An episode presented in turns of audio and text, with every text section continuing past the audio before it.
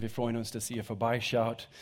Und heute ist der zweite Einheit in dieser Themenreihe, was wir nennen Wofür Glauben? Fragezeichen. Wofür Glauben? Und letzte Woche haben wir einen sehr, sehr wichtigen Sonntag gehabt, gefeiert. Und falls du nicht hier warst, Normalerweise tue ich das nicht so extrem, aber ich unterstreiche es mehrmals heute. Geh online und holt euch diese MP3. Äh, ihr könnt es downloaden, ihr könnt den Videobotschaft angucken, denn wir haben letzten Sonntag als quasi Brückensonntag zwischen unsere letzte Themenreihe über Träume, wovon träumen wir als Gemeinde, wovon träumt jeder von euch.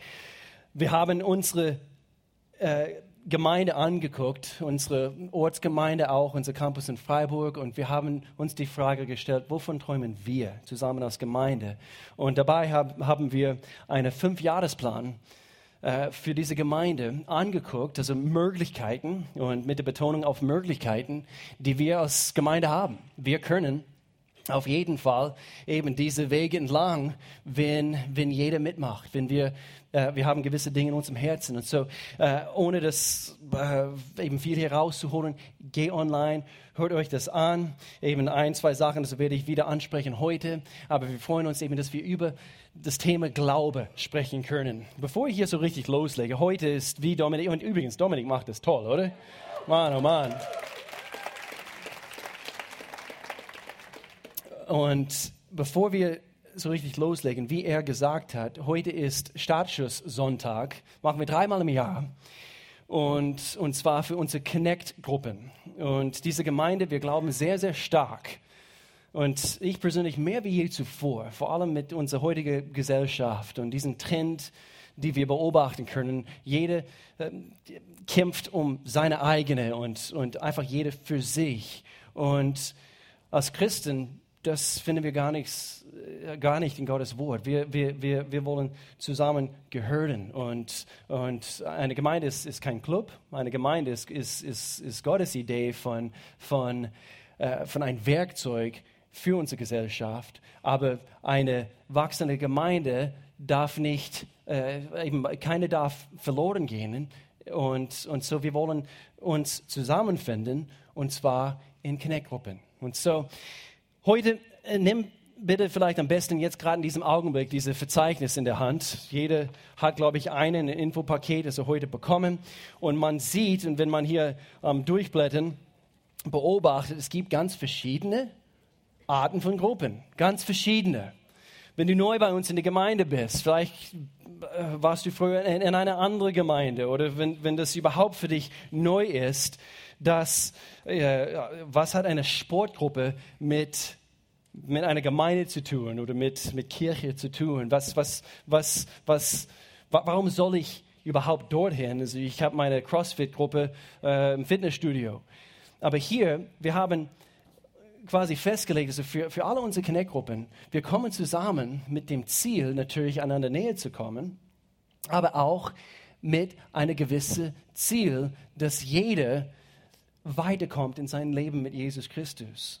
Und so darum geht es. Und so wir haben immer äh, eine Bitte an jede Connect-Gruppenleiter. Egal was ihr zusammen macht, schaut, dass ihr zusammenkommt am Anfang oder am Ende oder vielleicht quer durch die ganze Connect-Gruppe und, und dass ihr wenigstens zusammen betet, dass ihr äh, eine Bibelstelle anguckt oder einen Bibelabschnitt oder dass das eine ein Zeugnis bringt, also von das, was Gott in seinem Leben oder ihrem Leben tut. Und so, das sind die Dinge. Hauptsache, wir kommen zusammen und wir teilen das Leben miteinander. Und so heute ist diesen Startschuss für eine neue Trimester. Ich habe mitbekommen, es sind, glaube ich, sieben oder acht neue Gruppen, die heute starten. Und, äh, und, und sie starten diese Woche, nächste Woche äh, äh, an bestimmte Abende. Äh, manche sind tagsüber. Und ich möchte auch gerne betonen, äh, es gibt wie letzten Trimester. Es gibt diesen Trimester. Hier in Lörrach gibt es zwei neue Freilebengruppen. Falls du letzt, letzten Trimester teilnehmen wolltest an diese, was ist eine Freilebengruppe? Ganz kurz zusammengefasst, also vielleicht schon länger kämpfst du mit gewissen Sachen in deinem Leben. Du möchtest wirklich frei werden in Jesus Christus. Äh, wir arbeiten ein Arbeitsheft durch und es ist hervorragend und dein Leben wird nie mehr dasselbe sein. Es gibt eine Reihe äh, verschiedener Gruppen. Blätter durch. Ich möchte kurz ein paar Zeugnisse kurz vorlesen, was ich mitbekommen habe von einigen von euch, von den Connect-Gruppenleitern. Hier zum Beispiel eben Dominik, er hat berichtet von, von den elf Connect-Gruppen, die, die speziell in der Jugend laufen. Äh, hier eine hat, hat gesagt, sie haben sich bereit erklärt, das ist die Connect-Gruppe, mit mir und meine Freundin zusammen unsere neue Wohnung zu putzen und wir hatten einfach eine coole Zeit. Wie cool ist das denn? Man nutzt die Gruppe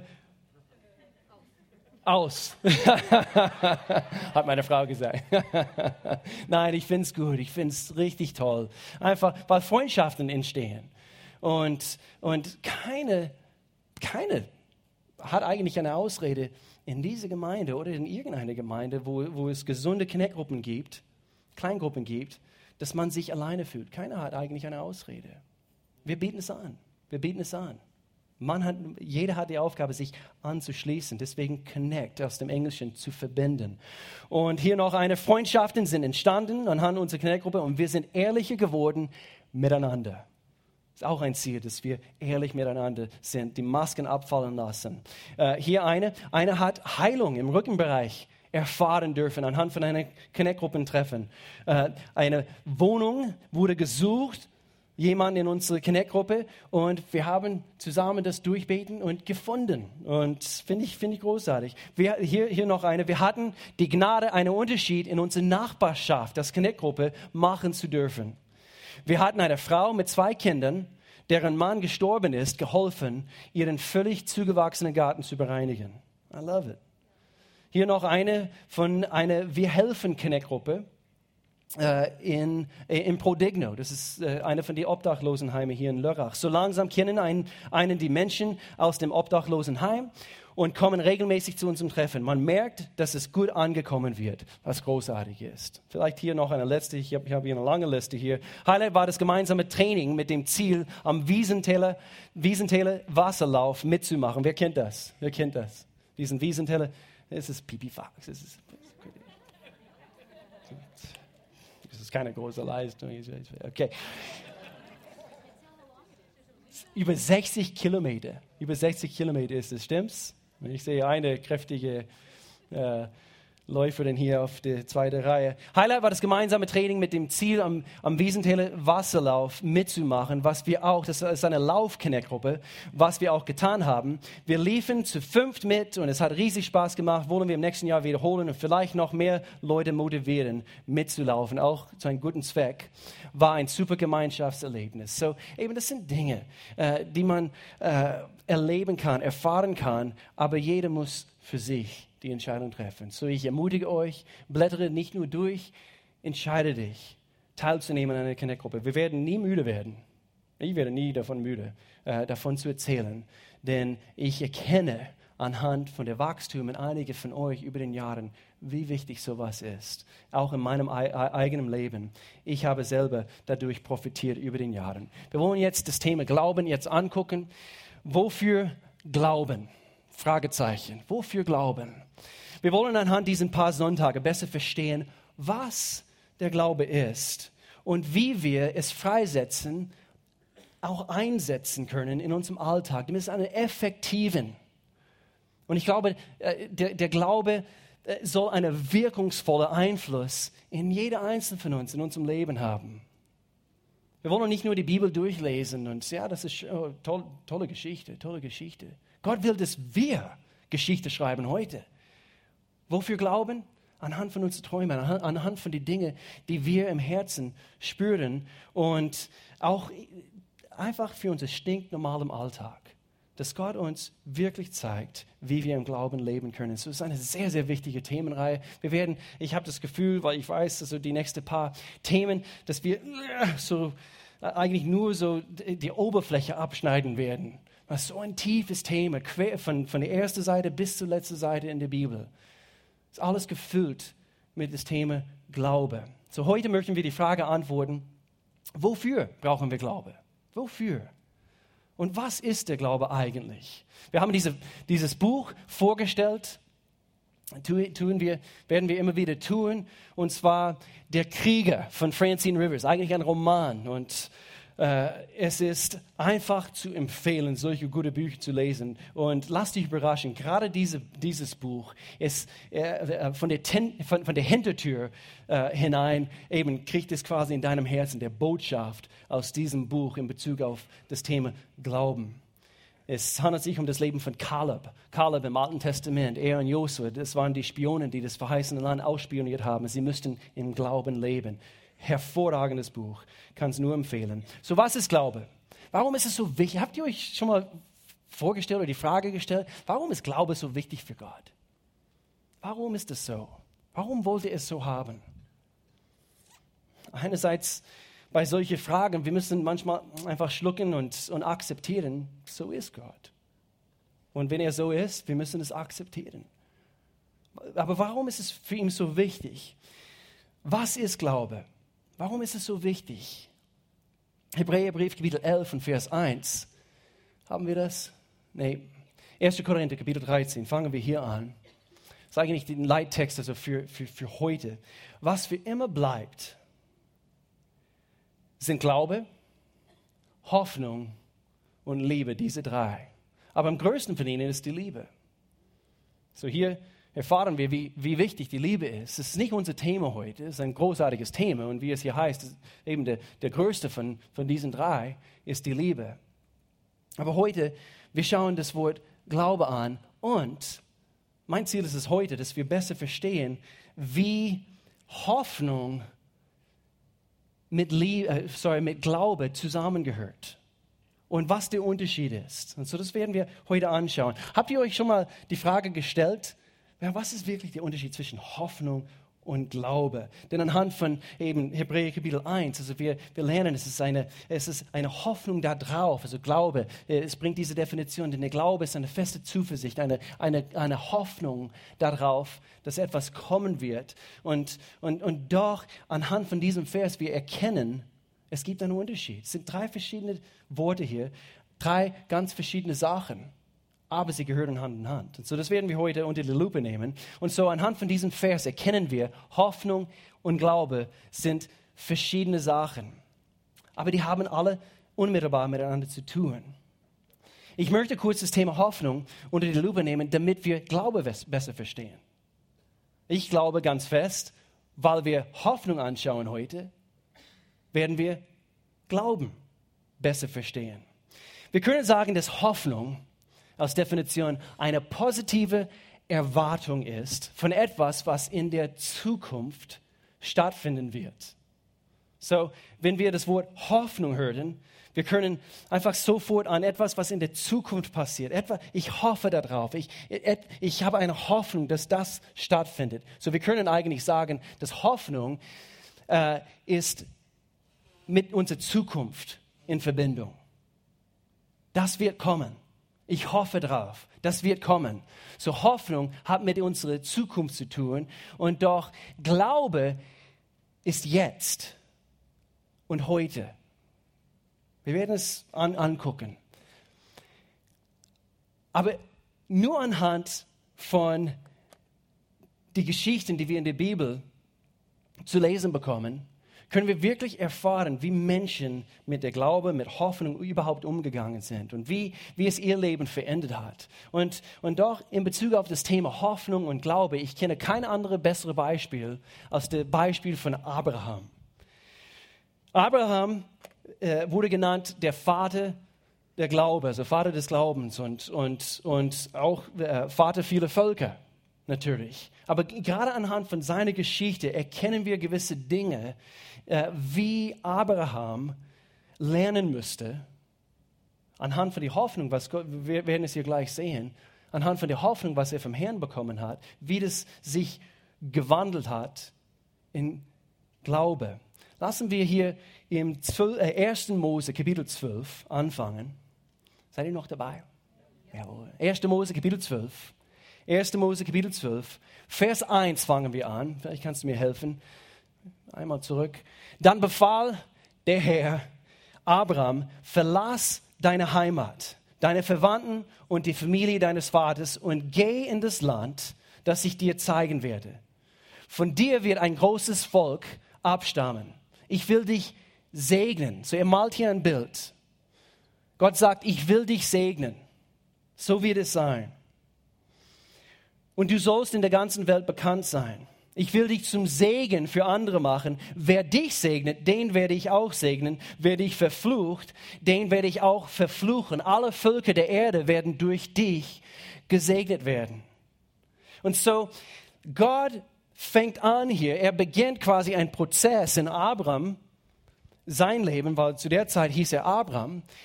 Er beginnt einen Prozess und bei diesem, ein Teil von diesem Prozess ist es, er malt ein Bild auf, also für, für Abraham. Und er sagt, das wird sein, damit die Hoffnung in Abraham, in seinem Herzen wächst. Und so Gott legt Hoffnung in Abraham, seinem Herzen hinein. Vers 7 lesen wir weiter. Da erschien der Herr Abraham und sprach, ich werde dieses Land deinem Nach Nachkommen geben. Das werde ich tun.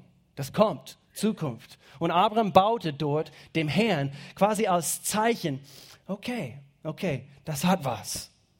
Ich akzeptiere, ich akzeptiere das. Und Abraham baute dort dem Herrn, der ihm erschienen war, einen Altar. Einfach als Zeichen dafür. Okay, jetzt geht's los, Gott. Jetzt geht's los. Und so Gott gibt Abraham hier ein Bild. Und das ist genau das, was Hoffnung ist. Ich möchte gerne, dass wir, dass wir das Beispiel jetzt nehmen von, ein, von einem Bild. Äh, ich kenne einen Architekt bei uns hier in dieser Gemeinde, ein sehr guter Architekt. Und und das ist genau seine Aufgabe, Baupläne zu zeichnen. Das ist eben die Aufgabe von einem Architekt, Baupläne quasi zu konzipieren und zu zeichnen.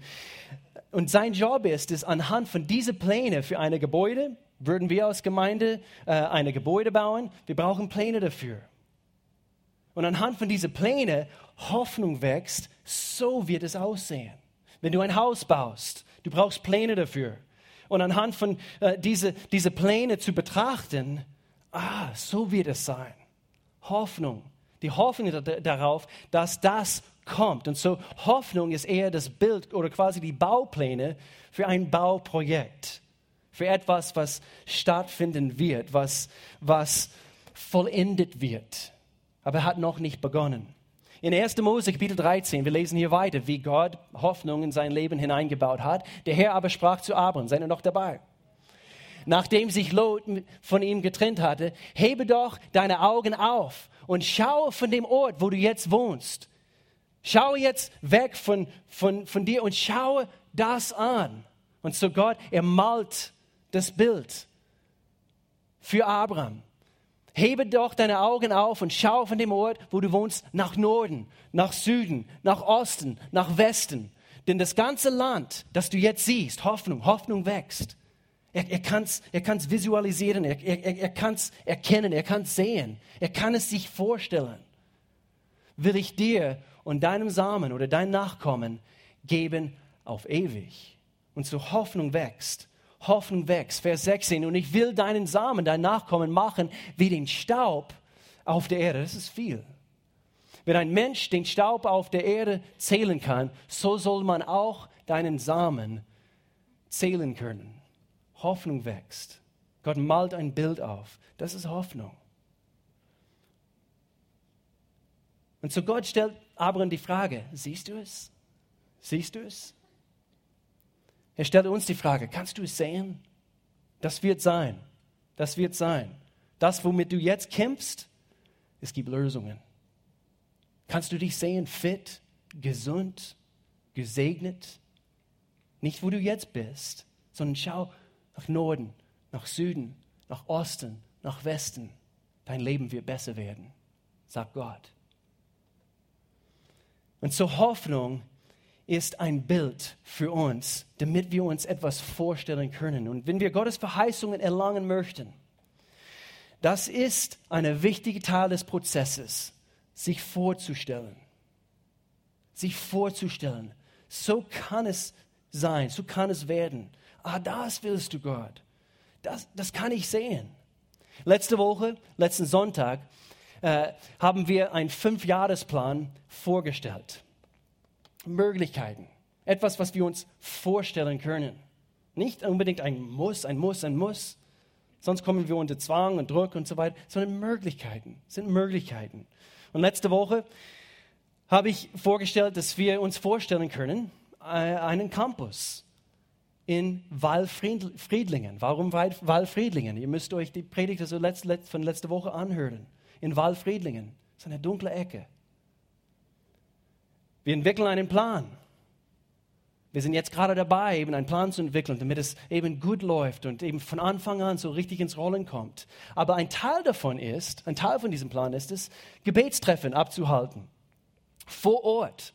Sogar als Teil davon in den Nach an die äh, Nachbarschaften dort, in diese Stadtviertel rauszugehen. Sogar, und das nennt man, äh, egal was, was man das nennt, ein Gebetswandel oder wie auch immer, man, man, man, man wandert quasi so durch die Gassen und Straßen und so weiter. Und man stellt sich etwas vor, wo man dran ist, im Gebet einzustehen, dass Gott etwas tut in diese Stadtviertel. Hoffnung wächst. Hoffnung wächst in solche Augenblicke. Und so im Gebet, wir stellen uns etwas vor, wie Menschen sich zu Gott wenden. Zum Beispiel. Menschen wenden sich zu Gott. Hier in diese Ecke, Gott. Kriminalität wird weniger. Prostitution, Drogenhandel hat keine Chance mehr. Denn dort, wo Licht hineinkehrt, muss die Dunkelheit weichen. Und so wir stellen uns sowas vor. Hoffnung wächst. Hoffnung wächst. Und das ist genau das, was Gott tut hier in diesem Augenblick mit, mit Abraham.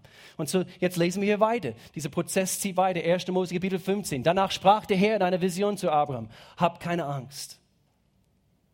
Wer schätzt es, wenn Gott es zu uns sagt? Hab keine Angst. Glaube steht, stellt fest, Gott hat die Kontrolle. Hab keine Angst. Alles im Griff, sagt Gott. Vielleicht musst du das hören heute Morgen. Gott sagt, ich habe alles unter Kontrolle. Alles im Griff. Hab keine Angst. Hab keine Angst, Abraham denn ich will dich beschützen und dich reich belohnen. Doch Abraham entgegnete, und jetzt, jetzt kommen äh, Abraham seine Vorstellungen, wie das laufen wird. Und das tun wir so oft. Und er sagt, oh, allmächtiger Herr, was wirst du mir geben, wenn ich kinderlos bin? Hast du nicht erkannt? Ich habe keine Kinder. Da du mir keine Kinder geschenkt hast wird mich mein, äh, da du äh, mir keine Kinder geschenkt hast, hier kommt seine Lösung, wird mich meine Verwalter Eliezer von Damaskus beerben. Da sprach der Herr zu ihm, nein, nein, nein, dein, dein Verwalter wird dich nicht beerben. Du wirst einen Sohn bekommen. Jetzt redet ihr hier Klartext. Der, der dein Erbe sein wird. Der Herr führte Abraham nach draußen. Okay, jetzt komm, komm nach draußen. Wieder Hoffnung. Damit du es dir vorstellen kannst, wie das sein wird. Der Herr führte Abraham nach draußen und sprach zu ihm, schau hinauf. Wir müssen lernen, das zu tun, hinaufzuschauen. Nicht auf das zu schauen, sondern hinauf zum Himmel. Kannst du etwa die Sterne zählen, Abraham? Dann versprach er ihm, so zahlreich werden deine Nachkommen sein. Hoffnung wächst. Hoffnung wächst. Und Gott ist so gut und er, er schenkt uns Hoffnung, er spinnt uns Hoffnung in solche Augenblicke. Er hat uns Verheißungen gegeben. Ein Versprechen. Und hier Vers 6, Hoffnung für alle Übersetzungen. Abraham nahm dieses Versprechen ernst. Er setzte sein ganzes Vertrauen auf dem Herrn und so fand er Gottes Anerkennung. Eine Frage.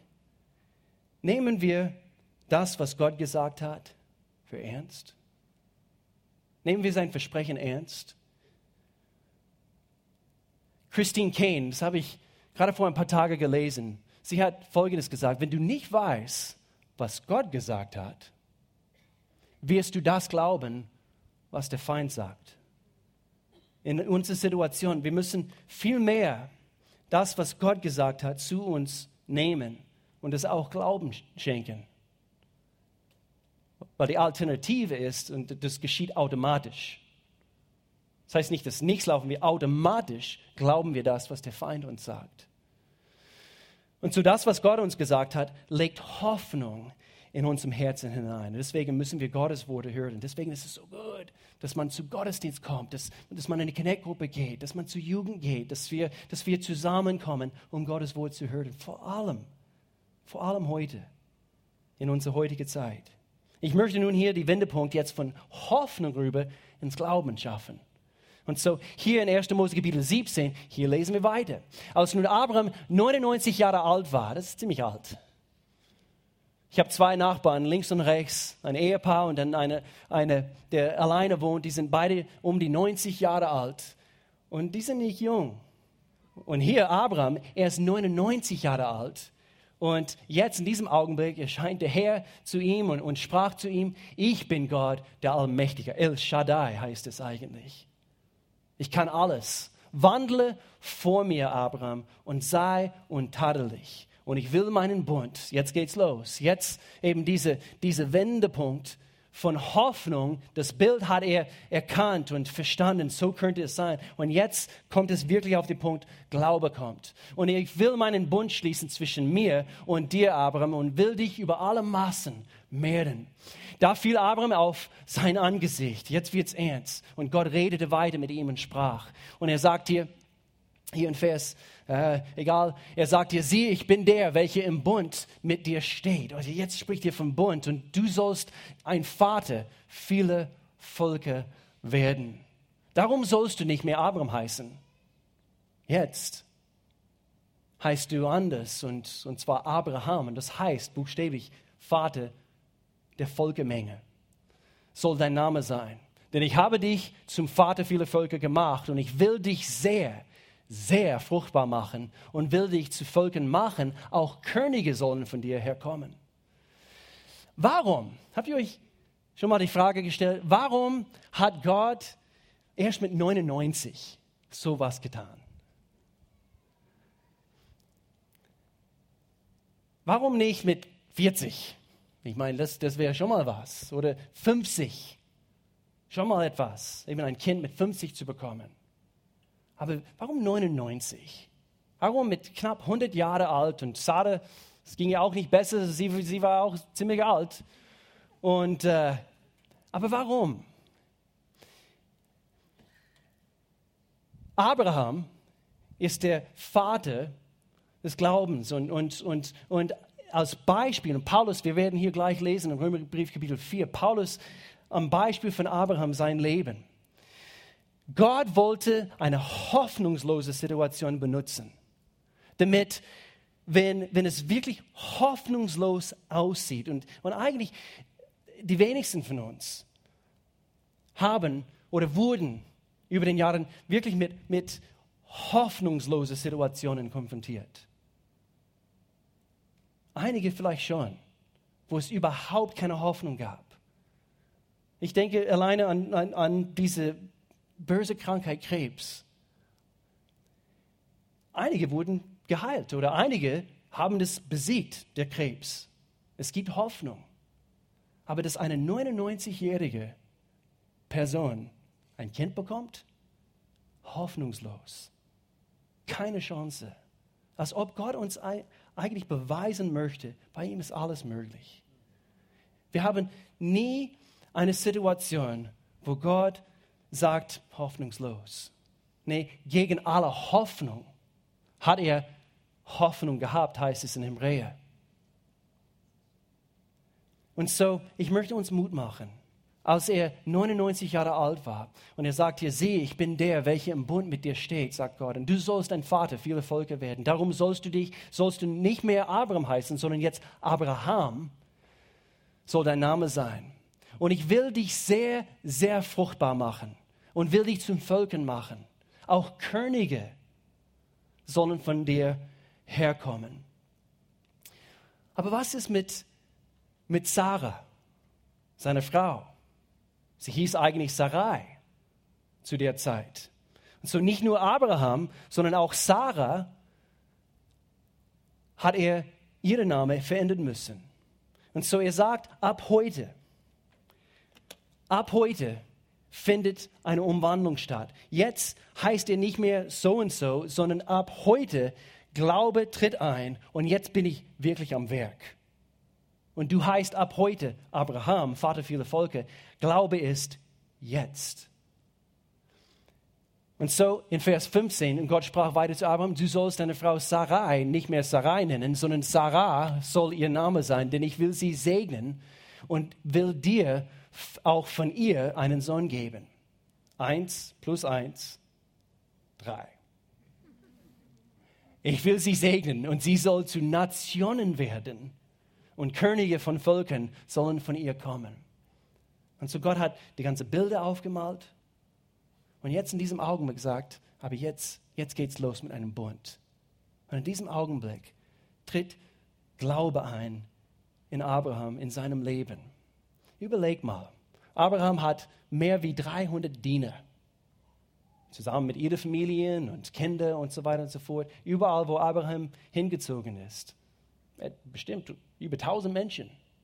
Und alle diese Menschen, das war wie ein kleines Dorf oder ein großes Dorf, und sie sind überall äh, äh, unterwegs gewesen. Und, und ab heute findet ein Schnitt statt. Und ab heute sagen sie oder müssen sie zu ihm Abraham sagen. Vater, das haben sie täglich ausgesprochen.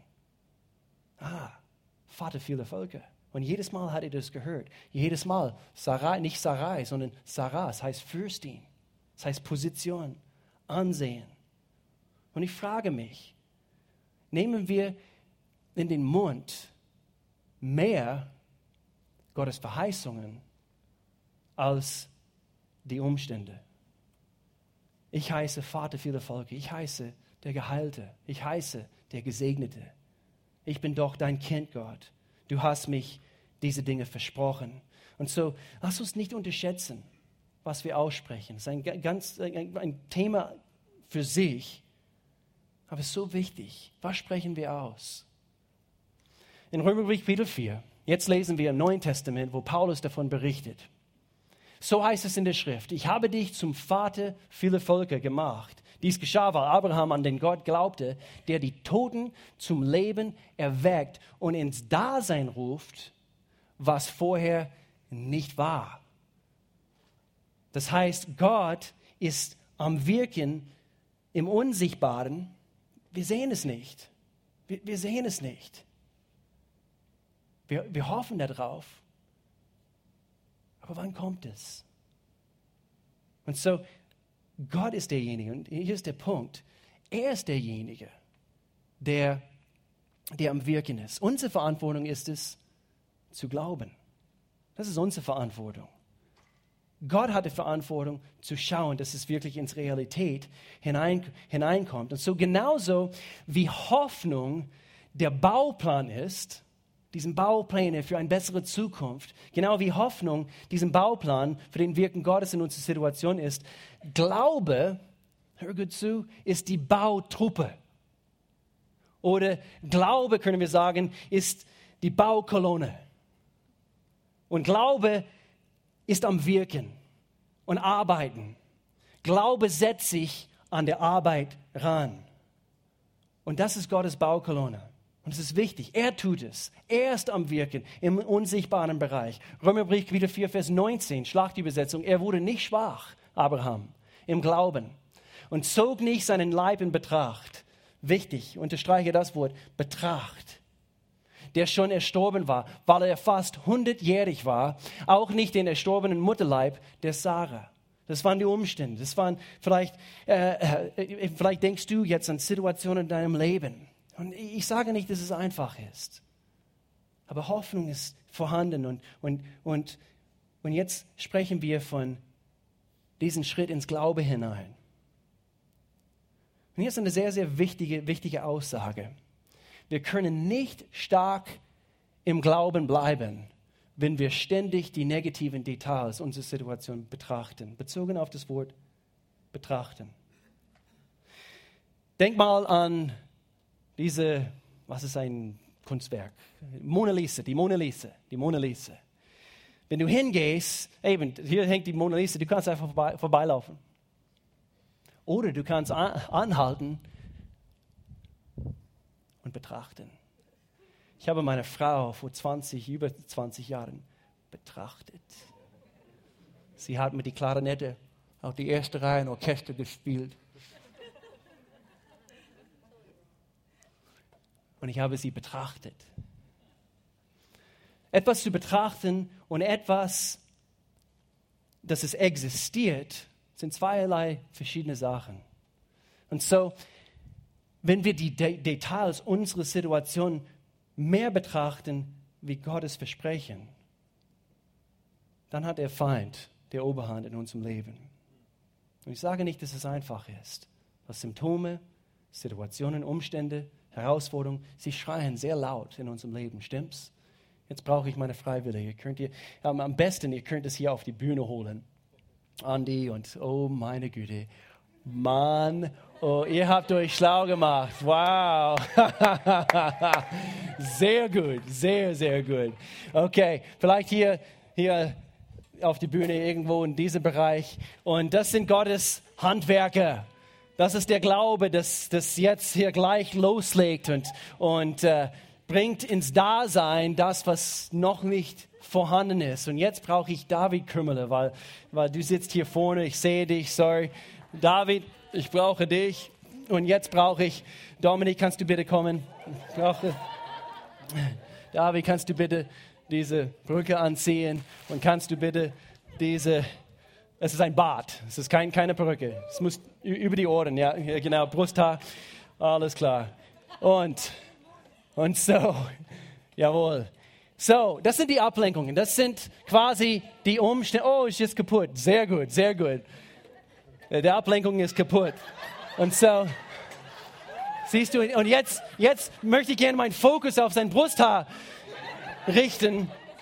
Und so, hier sind Gottes Handwerke. Und ich schaue, mein Ziel sollte Jesus Christus, sein Werk sein Erlösungswerk, seine Verheißungen, sein Versprechen als Teil von, von meiner Vorrechte als Kind Gottes, dass ich Jesus jetzt eben, dass ich zu ihm laufen darf, hin zu ihm und, und er ist am Wirken, der Glaube ist am Wirken. Jetzt musst ihr springen wie verrückt. Und doch, und doch, es gibt die Umstände in unserem Leben und sie versuchen meine Aufmerksamkeit zu, zu bekommen. Spring hier direkt davor und sie versuchen und du musst Dein Augenmark ist fixiert auf Gott, auf Jesus, auf seine Verheißungen.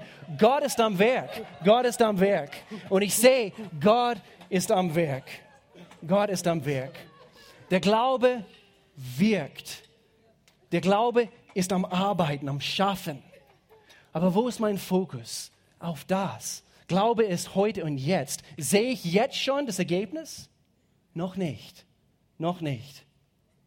Vielleicht, ich habe immer noch die Symptome, aber der Glaube ist am Wirken. Gott ist treu. Ist Gott treu? Er ist immer treu. Danke, danke, danke.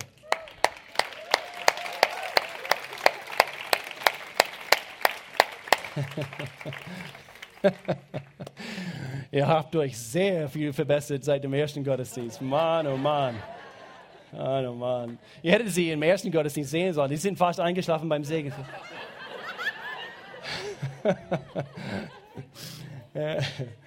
Aber sehr oft, links und rechts, wir haben Symptome, wir haben, habt ihr gemerkt, wenn ihr anfängt zu beten, vielleicht in, in, vielleicht in unseren Finanzen, und wir haben es immer wieder erlebt, wir, wir beten für einen Durchbruch in Bezug auf, äh, ja, wir brauchen eine finanzielle Wunde wieder, Gott.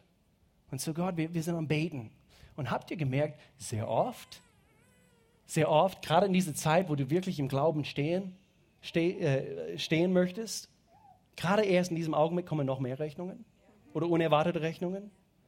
Wir haben über den Jahren, ich habe für Melanie gebetet, vielleicht ist sie krank gewesen oder für unsere Kinder. Und oft, in dem Augenblick, wo wir für sie gebetet haben, ist es sogar schlimmer geworden. Und so, warum sage ich das? Es gibt immer diesen Zeitpunkt, wo wir, wir haben die Hoffnung für eine bessere Zukunft, die Erde kommt. Ich sehe mich jetzt schon, Gott. Ich, ich sehe anhand von deinem Wort, deiner Zusagen, ich sehe mich in diesem Zustand in der Zukunft. Und jetzt der Glaube ist vorhanden und, und ich stehe da und ich sehe, Gott, du bist am Wirken. Du bist am Wirken. Und, und doch, die Ergebnisse sind nicht immer sofort, sind nicht immer vorhanden. Und so, wir müssen erkennen, er wurde nicht, Abraham wurde nicht schwach im Glauben, wurde nicht abgelenkt und zog nicht seinen Leib in Betracht, der schon erstorben war. Sarah auch. Mit über 90, Gott, sie hat auch schon mal besser ausgesehen. Und meinst, meinst du, dass dass es wirklich funktioniert? Aber er wurde nicht schwach im Glauben, weil er fast hundertjährig war, auch nicht den erstorbenen Mutterleib von Sarah. In dem Augenblick, Vers 20, sorry, lesen wir zuerst, er zweifelte nicht. Wie ist das möglich? Er zweifelte nicht an der Verheißung Gottes durch Unglauben. Ich denke, es kommt ein Punkt in unserem Leben, wenn wir wirklich im Glauben stehen, wir betrachten das nicht mehr. Das wird mehr zu einer Realität in unserem Herzen. Und das ist der Unterschied. Und ich sage nicht, dass es einfach ist. Ich bin, puh, Mann oh Mann, wie oft haben wir nicht versagt in, in diesem über den Jahren. Und, und auf einmal, eben, du hast es nicht mal gemerkt, aber irgendwann hast du dich eben die Umstände gewendet, zugewendet. Aber hier heißt es, er zweifelte nicht an der Verheißung Gottes durch Unglauben, sondern wurde stark durch den Glauben, indem, eine Schlüssel hier, indem er Gott die Ehre gab.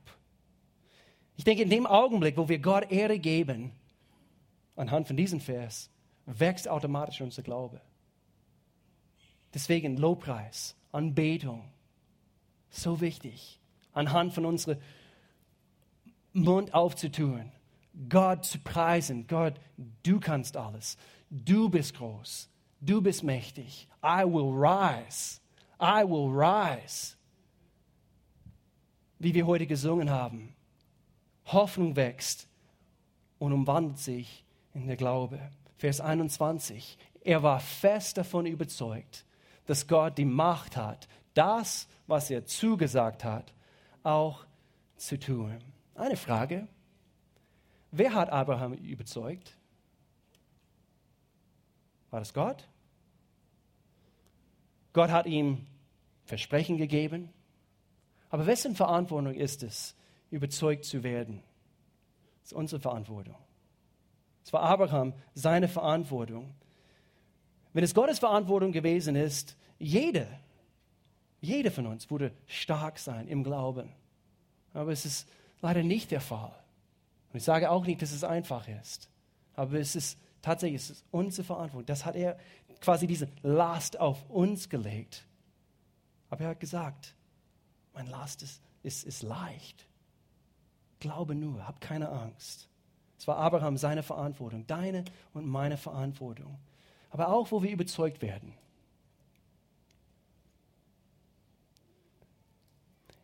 Wir können überzeugt sein am Tag X. Aber am nächsten Tag, wie sieht es dann aus? Und hier, ich möchte uns alle ermutigen. Es kann jetzt, jetzt sehr gut sein, in diesem Augenblick, vielleicht befindet ihr euch gerade an diesem nächsten Punkt, dass ihr am Kämpfen seid.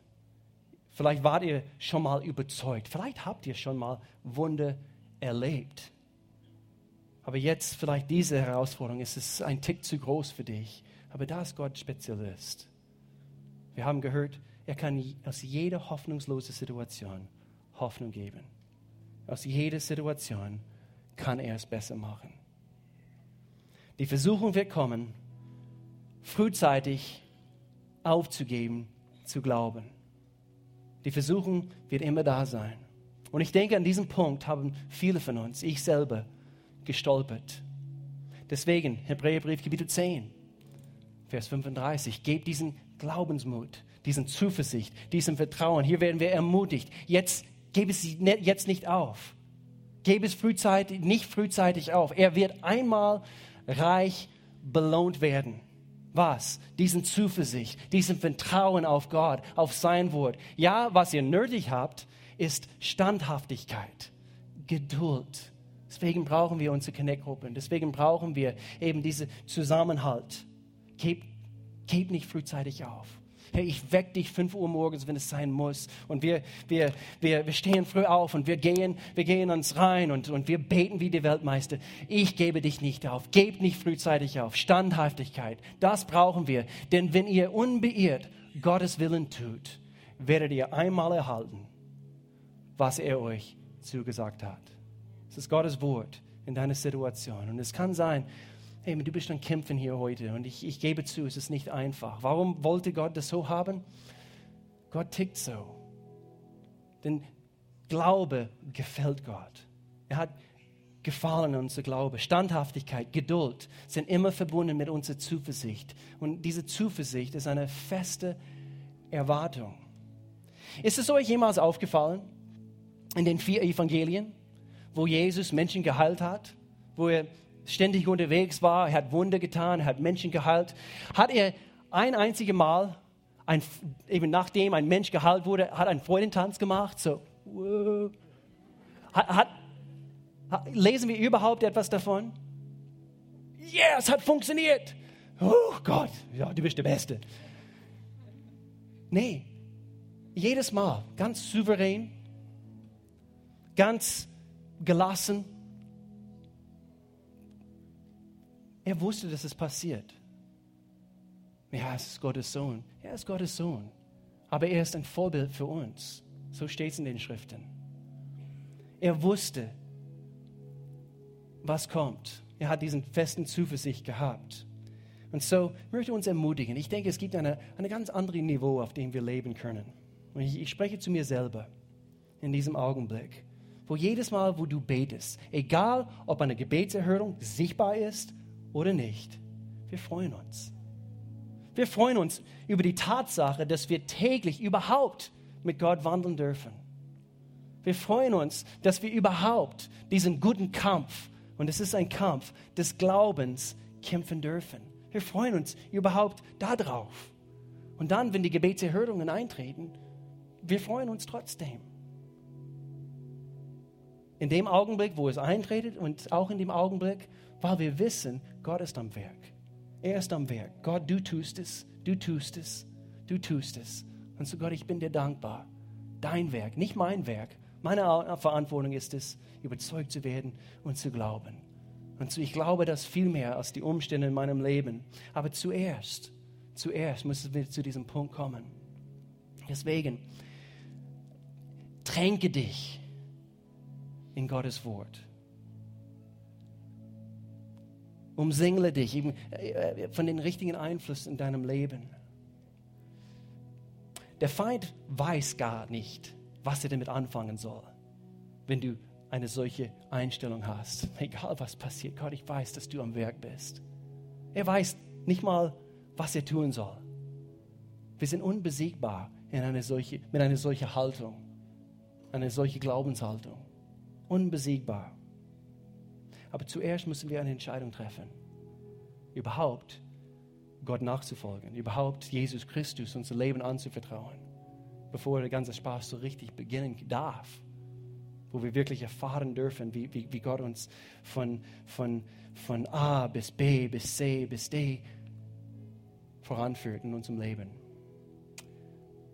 In Römerbrief Kapitel 10, Vers 9 sagt Gott, wenn du mit deinem Mund bekennst, dass Jesus der Herr ist und wenn du in deinem Herzen glaubst, dass Gott ihn von den Toten auferweckt hat, wirst du gerettet werden.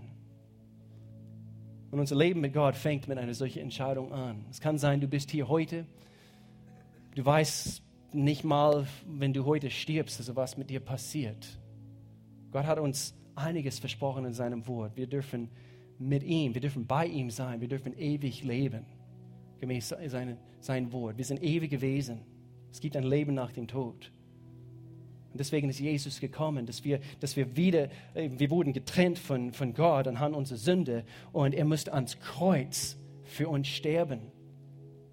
Nicht nur symbolisch, sondern buchstäblich. Blut musste vergossen werden. Und Jesus als vollkommener Opfer ist für unsere Sünden gestorben damit wir einen freien Zugang zu Gott haben dürfen, damit wir wirklich sagen können, Vater, du bist, du bist mein Gott. Wenn du noch nie diese Entscheidung getroffen hast, ich, ich bitte, dass jeder die Augen zumacht, dass,